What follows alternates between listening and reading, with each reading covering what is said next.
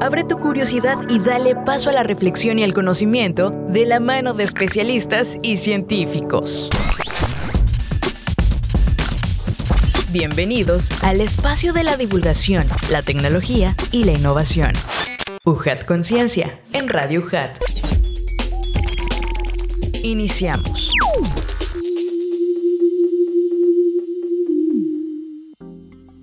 Hola amigos, ¿cómo están? Bienvenidos sean una vez más a este su espacio de ciencia, UJAT Conciencia, que se transmite por Radio UJAT, voz universitaria, pero también en las plataformas digitales de ciencia y tecnología UJAT. Es un gusto que nos puedan acompañar porque tenemos mucha información científica, un invitadazo de lujo. Aprovechando también síganos en redes sociales porque tendremos muchísima información muy importante sobre el ámbito científico de diferentes disciplinas, áreas disciplinarias de ciencias sociales, de química, como el caso de esta entrevista. Y antes de poderles presentar a nuestro invitado de lujo de esta ocasión, vamos a escuchar la siguiente cápsula. Soy Adrián de Dios. Iniciamos en Hojad Conciencia.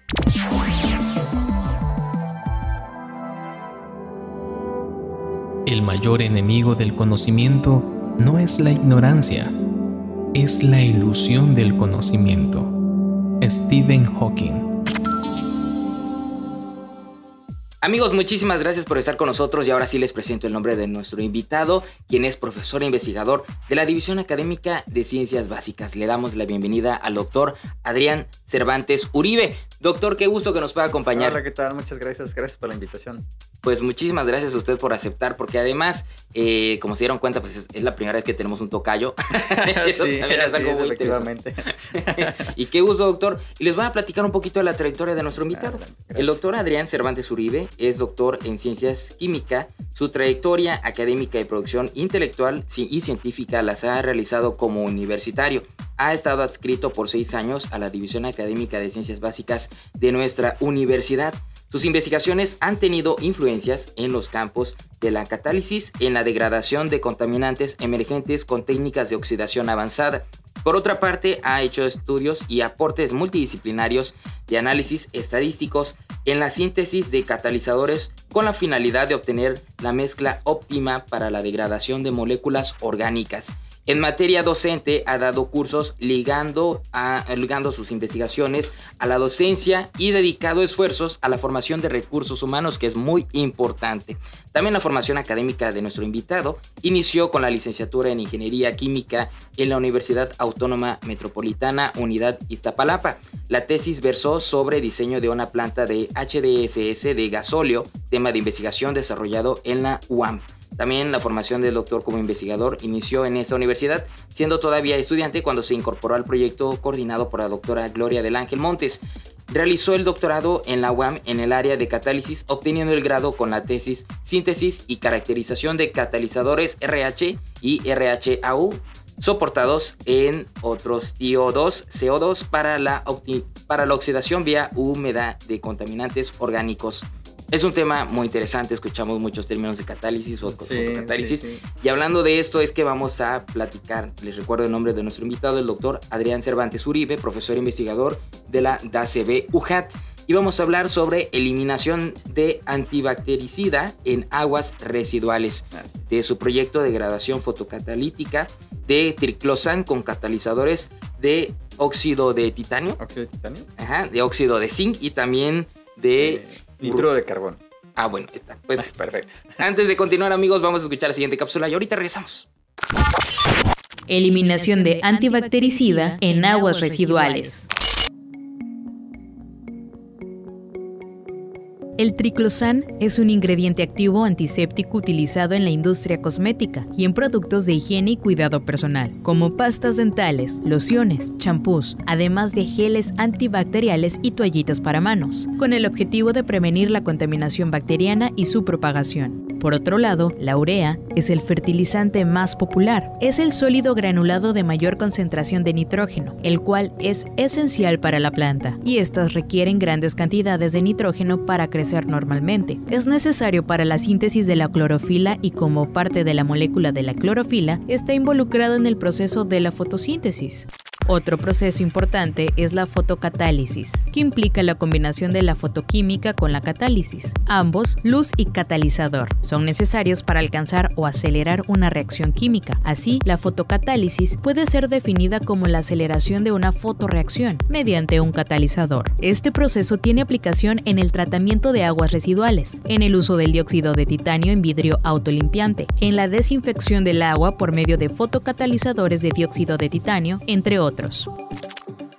Por ello, profesores investigadores de la División Académica de Ciencias Básicas de la realizan este proyecto para determinar el efecto de la urea sobre el óxido de zinc y el bióxido de cerio. Se utilizó el diseño de mezclas Simplex Centroid Mixture. El método de síntesis fue combustión en estado sólido. Las propiedades físico-químicas fueron evaluadas por difracción de rayos X, absorción, desorción de nitrógeno y espectroscopía UV-Vis. La actividad fotocatalítica fue de determinada por la reacción de degradación de triclosan con irradiación UV. De acuerdo con los resultados, se logró un 100% de heterounión entre el óxido de cerio y el óxido de zinc, alcanzó en ausencia de urea. También se determinó el rol de la urea, la cual contribuye sobre la formación del óxido de cerio, el grado de heterounión y crea un nuevo nivel de energía en el óxido de zinc. La mineralización es eficiente si están presentes óxido de cerio, heterounión y zinc con carbón. La interacción sinérgica potencializa la capacidad oxidativa del óxido de con este estudio, se pretende contribuir a la generación de más estudios en ciencia básica y que sirvan como apoyo en diversos estudios posteriores.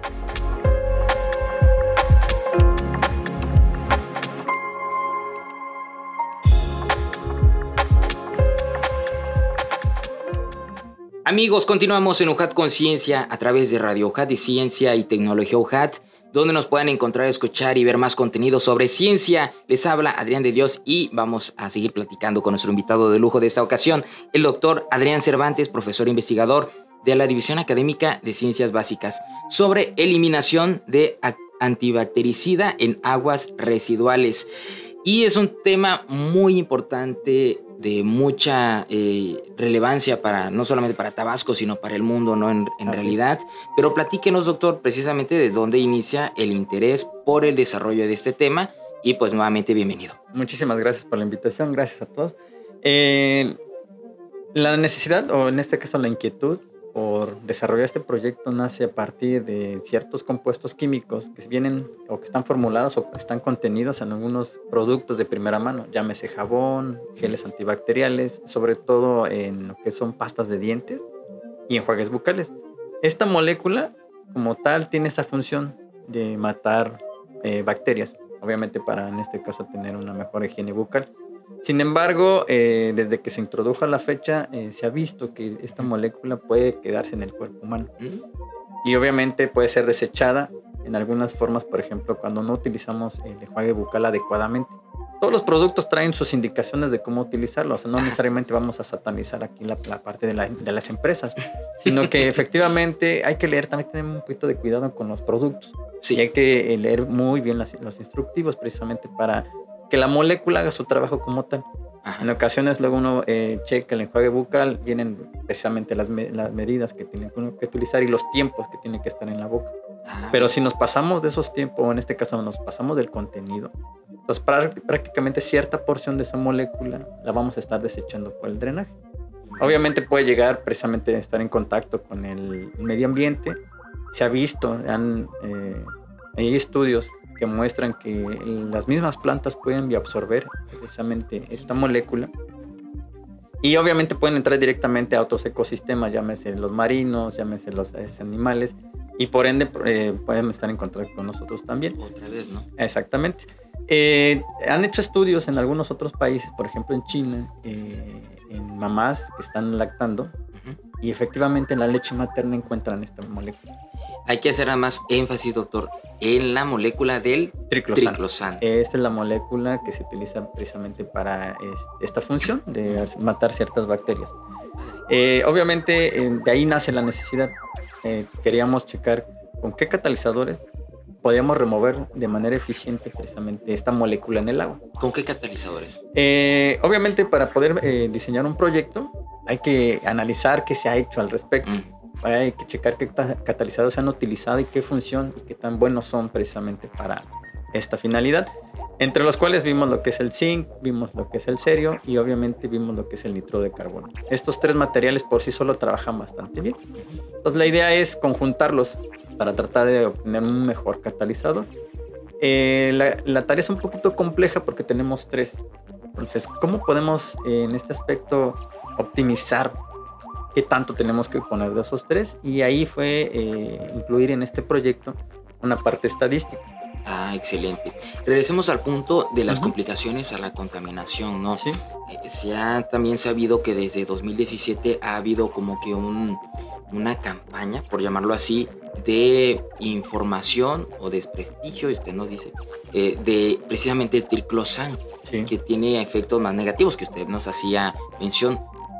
Puede también tener aquí un poquito de su voz, pues para platicarnos de, esta, de, este, de este panorama que estamos a cuatro años, cinco años después de todo eso que sucedió. Sí, sí. Eh, bueno, hasta ahorita, pues eh, la cuestión es que se acumula en el cuerpo humano. Eh, todavía desconocemos qué pueda tener más a largo, cuáles sean sus consecuencias a largo plazo. Y obviamente pues la, la, idea de todo esto es tratar de concientizar también. Obviamente estos espacios nos ayudan muchísimo precisamente para eso, para que la comunidad sepa de, la, de, esta molécula y obviamente conozca el por qué eh, tratar de utilizar los productos de primera mano de manera adecuada, precisamente para evitar y obviamente tratar de mitigar eh, los efectos a la salud. Sí, los efectos que como retomando lo que usted decía, también van a parar las aguas residuales. Sí, ¿no? y entonces no solo eh, en este caso tenemos efectos de primera mano, sino empezamos a tocar otros mm. ecosistemas. Entonces, en este caso, las plantas tienen a absorberlo y obviamente si estos, eh, algunas cuestiones de agricultura, de agricultura utilizan luego eh, aguas residuales para poder este, regar los, los, los productos y obviamente pueden haber ahí eh, acumulación de esta molécula, imagínate. Más lo que uno ingiere directamente, más lo que llega a venir de otros productos de plantas. Y aparte todavía se pueden estar en contacto con el medio acuífero que pueden ser peces. Entonces sí hay un, un efecto ahí que tenemos que tener mucho cuidado y obviamente tratar. ¿Qué tanta acumulación hay de esta molécula? Eh, son cantidades pequeñas, pero finalmente es un, un compuesto que es ajeno al cuerpo no sabemos más adelante cómo puede interaccionar este compuesto químico con el, con el cuerpo, con el sistema. ¿Y qué tanto lo degradan las plantas? El, por sí solo la molécula le cuesta mucho trabajo poderse degradar. Eh, hay un término que se utiliza que es biodegradación, es decir, eh, cuánto puede persistir esta molécula en el medio ambiente para que se pueda descomponer por sí sola. Eh, le cuesta mucho trabajo. Se puede estar ahí meses, y está intacta. Entonces, obviamente, la aprovechan precisamente las plantas y los animalitos de manera indirecta, ni siquiera eh, por conciencia que digan vamos a tomar esto, no, sino porque está en el medio. Entonces, sí es un poquito complicada esta molécula. Y ahora sí regresamos al punto de los catalizadores, Exactamente. Entonces, ya después de que pusimos el panorama en general, este, pues los catalizadores tratamos. La idea de todo esto es que más adelante, eh, esperemos que en algún momento se pueda hacer una colaboración con la industria, en este caso con la que se trata del tratamiento de agua, eh, poder darle un pretratamiento antes de que se pueda incorporar algunos de estos este, desagües para poder eliminar no solo esta molécula, sino muchas otras tantas. Y obviamente nosotros hacemos pruebas a nivel laboratorio para ver si efectivamente el catalizador va a funcionar como nosotros queremos y que cumpla su función. Eh, entre el diseño, como lo comentábamos hace un momentito, pues hay que leer un poquito en lo que se ha hecho al respecto para ver qué catalizador podemos utilizar y obviamente entre los tres candidatos que vimos fueron los que mencionamos hace un momentito. Pero la cuestión aquí fue mezclarlos y la idea cuánto le tengo que poner a cada uno de ellos para que se obtenga lo que nosotros andamos buscando, que es el mayor, la mayor degradación de esta molécula. ¿Y cómo van en esa, en esa prueba? Eh, afortunadamente hay una sección dentro de la estadística que ayuda muchísimo. O sea, podemos hacer una traducción de qué son. Bueno, aquí el, tema que nosotros manejamos es el diseño de mezcla. Diseño. El diseño de mezcla se traduce en optimizar cuál es la proporción que tenemos que utilizar de los, de los ingredientes. Por ejemplo, te podemos hacer una analogía rapidita. A todos nos gustan los hotcakes. Y obviamente eh, nos gusta que esté lo más esponjadito posible. Sí. Entonces, podemos dejar fijo la cantidad de harina y podemos empezar a variar cuánto huevo le podemos poner, mm. la mantequilla y la leche. son tres factores que están influyendo sobre el grosor, en este caso de la mantequilla. La estadística me dice, mira, vamos a ver cómo funciona solo con huevo para ver qué tanto levanta o qué tan grueso queda el hotcake. Sí. Después lo hacemos con leche y después lo hacemos con mantequilla y vemos el resultado. Después me vas a hacer la mezcla binaria de dos nada más. Leche con margarina, por ejemplo, leche con huevo y leche con este, y mantequilla con huevo nada más. Vemos cómo funcionan, qué tal nos está dando y después hacemos los tres en diferentes proporciones. Por ejemplo, en una vamos a poner más leche que los otros dos, en la otra más huevo que los otros dos y en la última este más mantequilla que los otros dos y al final las mismas proporciones. Eh, vamos a obtener resultados al respecto y vamos a tratar de modelarlos, ajustarlos para, para tratar de predecir, que es lo bueno de las matemáticas. para aquellos que no les gustan las matemáticas, sí se ocupan bastante y ojo con esa parte, porque nos ayudan a modelar. Por- Nos ha tocado en ocasiones cuando estamos dando eh, clases que muchos chicos se preguntan, ¿para qué me sirven las matemáticas? Y mucho de eso efectivamente tiene que ver con la modelación para poder predecir. Y en este caso, la estadística nos ayuda precisamente para eso, para predecir. Pues modelamos el comportamiento de que nos dieron las diferentes mezclas y con los modelos matemáticos podemos identificar en qué proporción se encuentra el mayor grosor de nuestro hot cake. Entonces, trasladando esta información precisamente a lo que son los catalizadores, van a funcionar de la misma manera. Vamos a trabajar de manera individual cada catalizador, después los mezclamos de manera binaria y por último ternaria. Obviamente los ponemos, en este caso no va a ser el grosor del, del hot cake, sino en este caso va a ser que tanto degrade la molécula bajo ciertas condiciones controladas. Una vez obteniendo los resultados, modelamos y de ahí salen lo que se le llaman superficies respuestas. Pueden ser unas superficies cóncavas o convexas, dependiendo de lo que nosotros andamos buscando, es decir, que tenga un máximo o un mínimo, dependiendo de lo que queramos optimizar. Como en este caso queremos un máximo de degradación, la superficie tiene que ir hacia arriba. Y ahí nos indica dónde está el máximo precisamente de la proporción en la cual nosotros podemos sintetizar ese catalizador y obtenemos las condiciones que nosotros andamos buscando. Y bueno, para llegar a estas, bueno, estos resultados, ya habían trabajado con algunos otros eh, compuestos, otros elementos, eh, a través de la literatura. ¿Cómo fue que determinaron que hacerlo con óxido de titanio? Sí, de hecho, eh, ahí en el grupo de trabajo ya se eh, trabajó bastante con el óxido de titanio. Este material es bastante útil en el, en el sentido del, del área en la cual lo queremos aplicar, que se le conoce como fotocatálisis. No es otra cosa más que tener el- el- un óxido de titanio y al cual se le suministra energía y este la utiliza para un fin. Energía, Eh, calor. en este caso, energía luminosa, por ejemplo, directamente del sol. El sol está integrado por varios aspectos, varios espectros, entre los cuales entra la luz ultravioleta.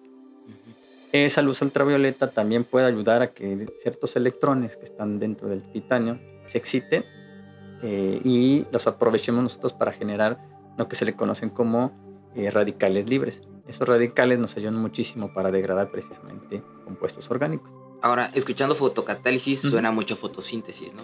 De hecho, es precisamente como un derivado de, en muchos investigadores le llaman como que la fotosíntesis artificial, porque Ah. efectivamente utilizamos lo que es la luz del sol precisamente para activar esos catalizadores. Hay ciertas desventajas en algunos otros materiales. ¿Cuáles son esas? Eh, se les irradia con este tipo de luz, pero solo trabajan cierto tiempo. Mm. De ahí la idea de poderlos mezclar con otras cosas para que el, eh, la activación sea la mucho más prolongada, para evitar precisamente esos efectos que se llegan a presentar. Y esa fue una de las razones por las cuales estábamos buscando otros compuestos que ayuden a evitar que se desactive rápido y prolonguemos más la actividad del catalizador. ¿Qué otros compuestos han trabajado? Ahorita nos platica, Perfecto. doctor. nos vamos a una pequeña pausa. Está buenísimo el tema. Regresamos. Eso que es UJAT Conciencia. Chispas científicas.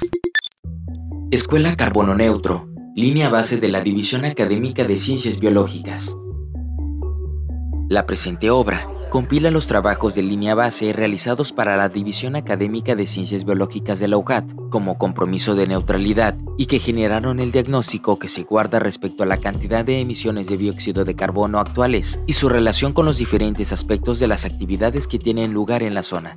Gracias a los cuales se pudieron establecer diversos objetivos y estrategias en apego a los objetivos de desarrollo sostenible de la Organización de las Naciones Unidas y del Plan de Desarrollo Institucional 2016-2020 de la Universidad Juárez Autónoma de Tabasco, bajo los principios de sustentabilidad. Por ello, con la participación de profesores, investigadores y alumnos, se ha generado este documento que es a la vez un informe científico y un compromiso para tomar acciones hacia una universidad más sustentable. Los autores son Rosa Marta Padrón López, Lilia María Gama Campillo, Gabriel Núñez Nogueira y Fernando Rodríguez Quevedo. Rosa Marta Padrón López es bióloga y maestra en ciencias ambientales por la UJAT. Su línea de investigación es la microbiología acuática. Ha participado y colaborado en diversos proyectos de investigación sobre calidad microbiológica en aguas, bivaldos, peces y humedales artificiales. Actualmente es profesora e investigadora de tiempo completo y responsable del Laboratorio de Microbiología en el Centro de Investigación para la Conservación y Aprovechamiento de Recursos Tropicales, SICAR, en la DACBIOL UJAT. Lilia María Gama Campillo es bióloga por la UNAM y cuenta con doctorado en ciencias por la Universidad de California, Estados Unidos. Sus áreas de estudio son la ecología del paisaje asociado a la vulnerabilidad al cambio climático y la dinámica costera, entre otras. Participa activamente en encuentros académicos a nivel regional, nacional e internacional. Forma parte del Sistema Nacional de Investigadores, SNI, en el Consejo Nacional de Ciencia y Tecnología, CONACYT es profesora e investigadora de tiempo completo y responsable del Laboratorio de Ecología del Paisaje y Cambio Global en el CICART. Gabriel Núñez Nogueira es biólogo por la UNAM y doctor en investigaciones biológicas por la Universidad de Londres, Inglaterra, miembro del Colegio de Biólogos de México, la Sociedad de Toxicología y Química Ambiental de Norteamérica, la Asociación Mesoamericana de Ecotoxicología y Química Ambiental, entre otras. Forma parte del SNI del CONACIT asesora en temas con la contaminación de plaguicidas, hidrocarburos, metales y acidificación, así como de biología, ecotoxicología y monitoreo ambiental, y es profesor investigador de la DACBIOL. Y Fernando Rodríguez Quevedo, es biólogo por la UJAT, es miembro del grupo especialista de cocodrilos en la Comisión de Supervivencia de Especies de la Unión Internacional para la Conservación de la Naturaleza Formó parte del Padrón Estatal de Investigadores, así como del Sistema Estatal de Investigadores en el CECITET. Es instructor en cursos y talleres respecto a la búsqueda de fuentes de información, la creación de documentos académicos y las normas de citación bibliográfica, así como la divulgación de la ciencia. Y es técnico académico, editor ejecutivo y gestor de Cujulcap, revista de divulgación de la DACBIOL. Si quieres leer este y otros libros más de diferentes áreas de conocimiento, te invitamos a visitar nuestro catálogo de publicaciones científicas, disponible sin ningún costo en la página www.pcientificas.head.mx y también disponible sin costo a través de la Red Iberoamericana de Innovación y Conocimiento Científico, REDIV.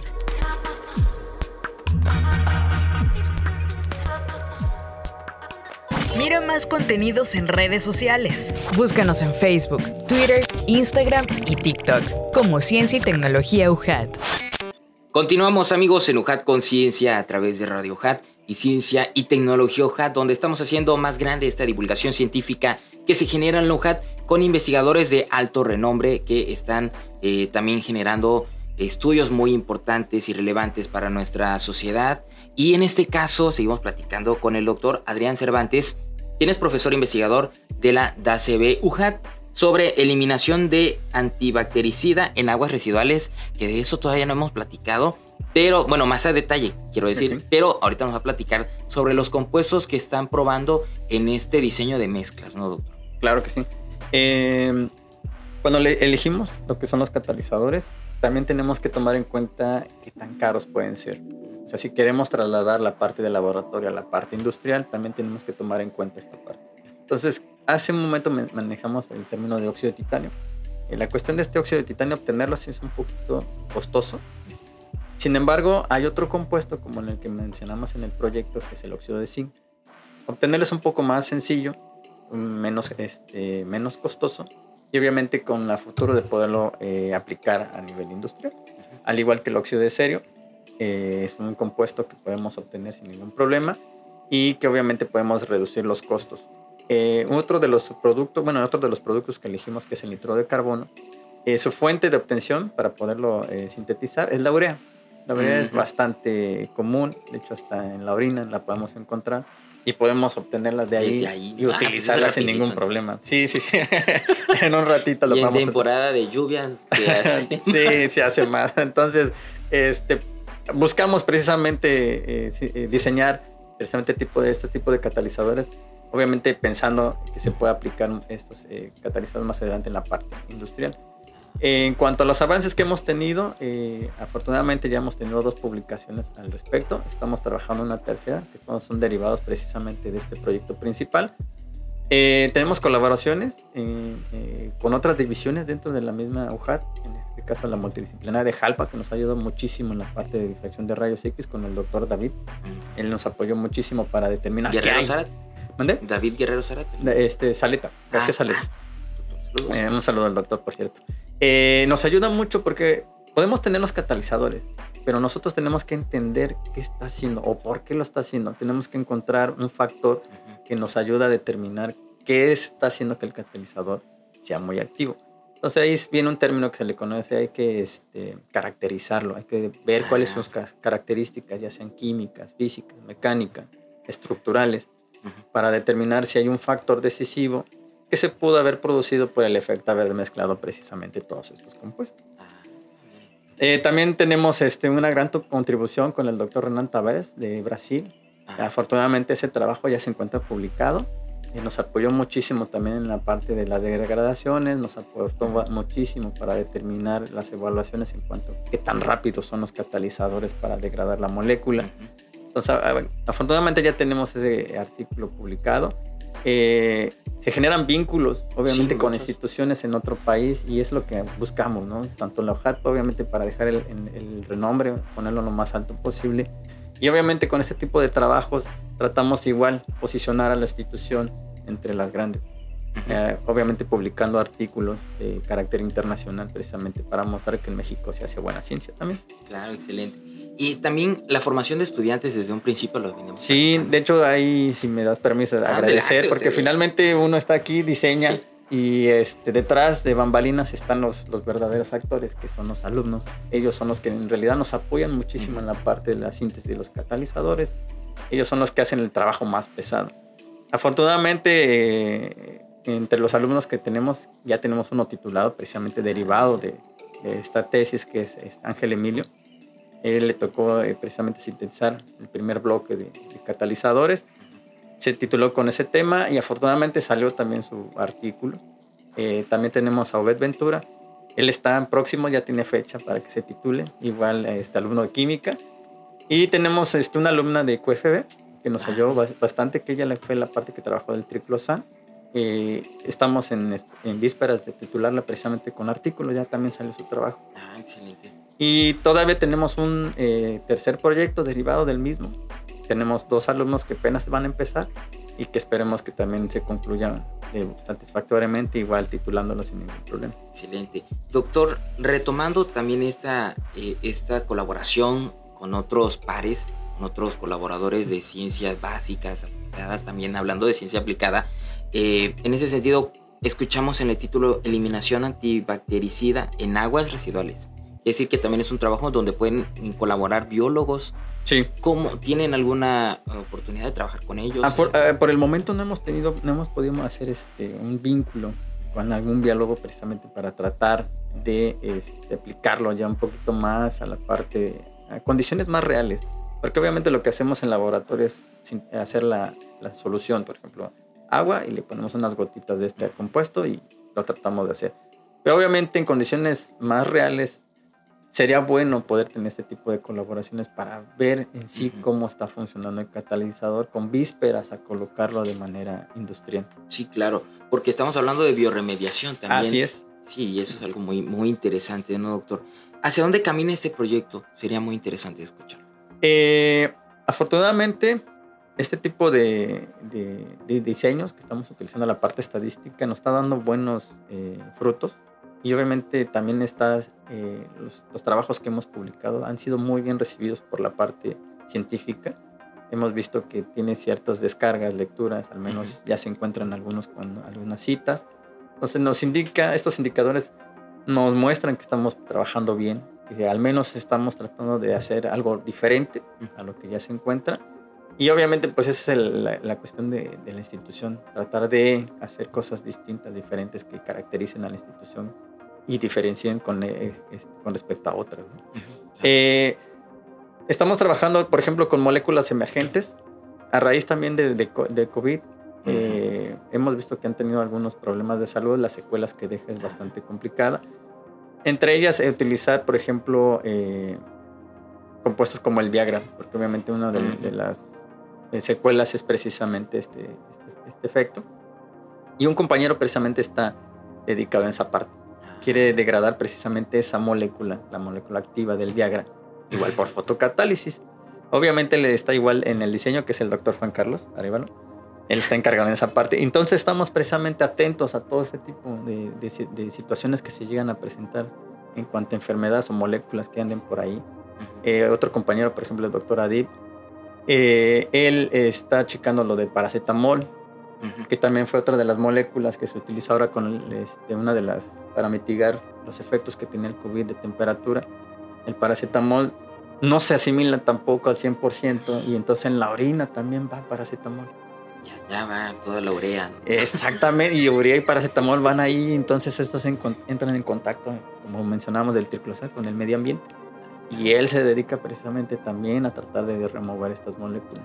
Doctor, somos conscientes como ciudadanos de estos problemas que le estamos ocasionando, porque decimos, ay, sí, no, no tires basura, no, pero desechamos y desechamos bien.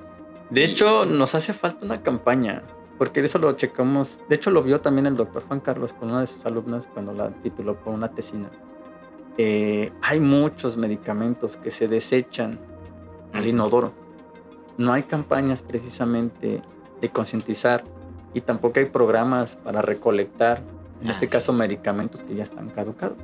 Entonces, esa parte también estamos a concientizar y esperemos que si hay alguien este, de los servicios públicos que nos ayuden precisamente a hacer campaña o al mismo, a la misma hoja a realizar algunas cápsulas precisamente o acercarse a profesores que puedan de cierta forma eh, proponer cómo podemos este, recolectar precisamente muchos de los medicamentos caducos y ver qué podemos hacer más adelante. Por ejemplo, meterlos a sistemas de fotodegradación para que sean amigables y todas este, estas cuestiones. Pues sí nos hace falta un poquito en esa parte y esperemos que, que, con estas cápsulas o en estos medios podamos utilizar o vincularnos con alguien que nos pueda ayudar en ese aspecto. Doctor, estamos llegando ya al final de esta charla muy interesante, informativa, también reflexiva. ¿Quiere decirnos algo nuevamente a la sociedad? Eh, ¿Qué más responsabilidad podemos tener como ciudadanos? Y también pues invitar a que se interesen en, este, en estos temas. Sí, de hecho eh, hay unos términos ahí que es la apropiación de la ciencia de la sociedad normalmente los científicos nos ven como algo diferente, pero finalmente terminamos siendo seres humanos que tratamos de este, proponer algunas soluciones. impuestos sí, nos estresamos y nos quedamos sin sueño en algunas de las cuestiones, obviamente por entregar las cuestiones a tiempo. Y lo único que andamos buscando es eh, proporcionar una solución a ciertas este, problemáticas que tiene la sociedad y que obviamente pues que se interesen en esta parte. No están tan peleado la ciencia con la tecnología la ciencia y tecnología van de la mano y obviamente la aplicación de eso para un beneficio social pues es de, mayor importancia. Y agradecemos precisamente esos espacios precisamente para poder transmitir a la sociedad lo que se ha hecho y obviamente que pues se interesen precisamente más, un poquito más en todo lo que es eh, la, la objeto. Excelente. Pues doctor, no sé si desea agregar ahora sí algo más ya, ahora sí ya nos despedimos. Eh, pues agradecer precisamente esos espacios que nos ayudan precisamente a entrar en contacto directamente con, con la sociedad y obviamente agradecerte también por la invitación, agradecer a todos los que están ahí atrás para que se pueda llevar a cabo este, estos tipos de, de entrevistas y obviamente que sea de utilidad toda la información que nosotros estamos proporcionando. Que se genere esa... Eh curiosidad. Sí, sobre todo esa parte, que sea un poquito más curioso Y obviamente, pues este, la OJAT es un buen medio precisamente para quienes tengan esa curiosidad de hacer algo, de desarrollar algo, con mucho gusto. Pues muchísimas gracias, doctor, por la información y también pues agradecerles a todos ustedes, auditorio. Les recuerdo el nombre de nuestro invitado, el doctor Adrián Cervantes Uribe, quien es profesor e investigador de la División Académica de Ciencias Básicas de nuestra universidad. y platicamos sobre un tema muy interesante, su proyecto de degradación fotocatalítica de triclosan con catalizadores de óxido, de, zinc. Ajá, usted de que lo, bueno, lo sabe. Óxido de titanio, óxido de zinc y tuxteno. Porque fíjese, hablando de eso, yo había encontrado que el W03, WO3 Ujú. es anhídrido wolfrámico. También es el otro nombre que se le da al tuxteno, el wolframio. Sí, ya, ya voy a ir directo a, la- a- a básicas. vaya. Por favor, vámonos. Y bueno, amigos, agradecerles también a la División Académica de Ciencias Básicas, a la Dirección de Comunicación y Relaciones Públicas por brindarnos su apoyo en la realización y transmisión de este programa y de parte del equipo de LOJAT, de la, también de la Dirección de Difusión y Divulgación Científica y Tecnológica, por supuesto de la Secretaría de Investigación, Posgrado y Vinculación. Les agradecemos por habernos acompañado, compartido esta información. Soy Adrián de Dios y recuerden, legado UJAT, estudio en la duda, acción en la fe. Esto fue una producción de la Secretaría de Investigación, Posgrado y Vinculación, con la Dirección de Comunicación y Relaciones Públicas y Radio UJAT de la Universidad Juárez Autónoma de Tabasco. Los esperamos en la siguiente emisión de UJAT Conciencia.